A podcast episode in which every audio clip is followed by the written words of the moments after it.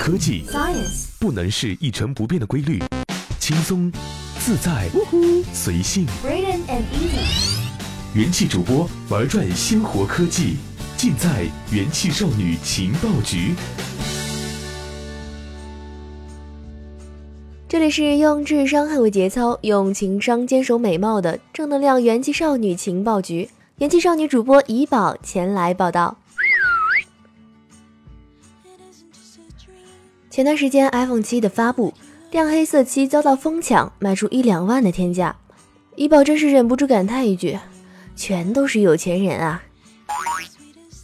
所以正在收听我们节目、貌美如花，亦或是帅气逼人的听众朋友们，动动你们的小手指，给我们打个赏呗，让我们感受一下有钱真好。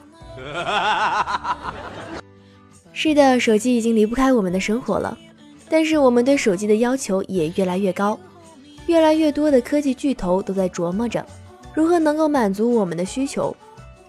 现在一部分的手机已经具备了分屏功能，是为了方便我们能够同时看着视频，聊着微信。可是你们有没有想过能够边聊天边下单呢？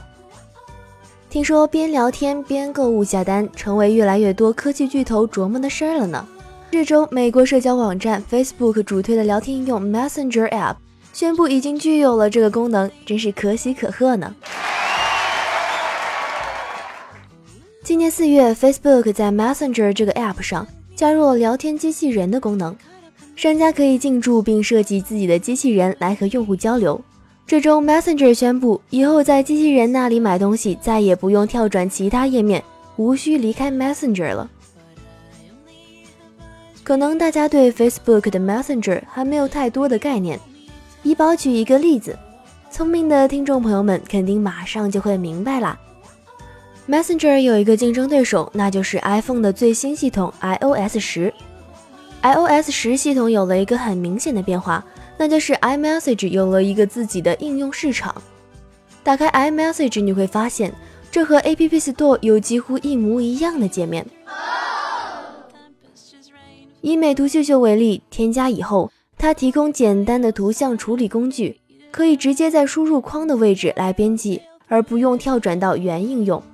以后我们在聊天界面里能够做的事儿会越来越多。回过头来，再来聊聊这个能够边聊天边购物下单的 Messenger。现在 Messenger 上大约有三万个机器人，他们可以给用户发各种各样的内容，比如说文字、表情、图片、商品信息等等。不过在这之前，就算给用户发购买链接，用户打开时还是需要跳转 Messenger 以外的页面。登录输入付款信息还是挺麻烦的。推出新功能以后，用户可以看到 Buy Now 的按钮。用户如果预先在 Messenger 里存了自己的支付信息，直接点击购买就行了。如果没有的话，可以在相应的页面中输入。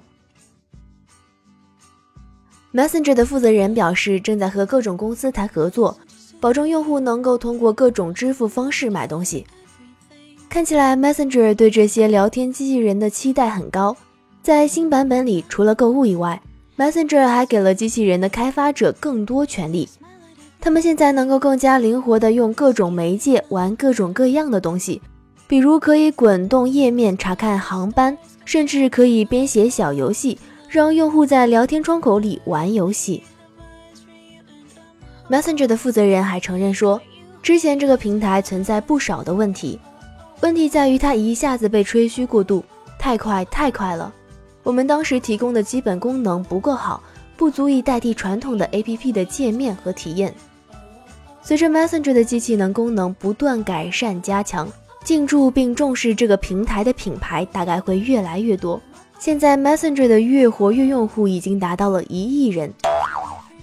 想要让智能手机用户把注意力从社交网站 APP 上转移到某个商家自己开发的 APP 很难，让他们用 Messenger 聊天要容易多了。自从 Facebook 的聊天应用 Messenger 越来越像微信，有了新闻公众号，现在又能边聊天边下单，这样的创新听起来还是挺不错的。接下来应该会被越来越多的科技巨头所追捧。也许不用多久，这些方便的小功能就能普及了，大家可以期待一下。好了，本期的元气少女情报局就到这里结束了。我是怡宝，我们下期再见。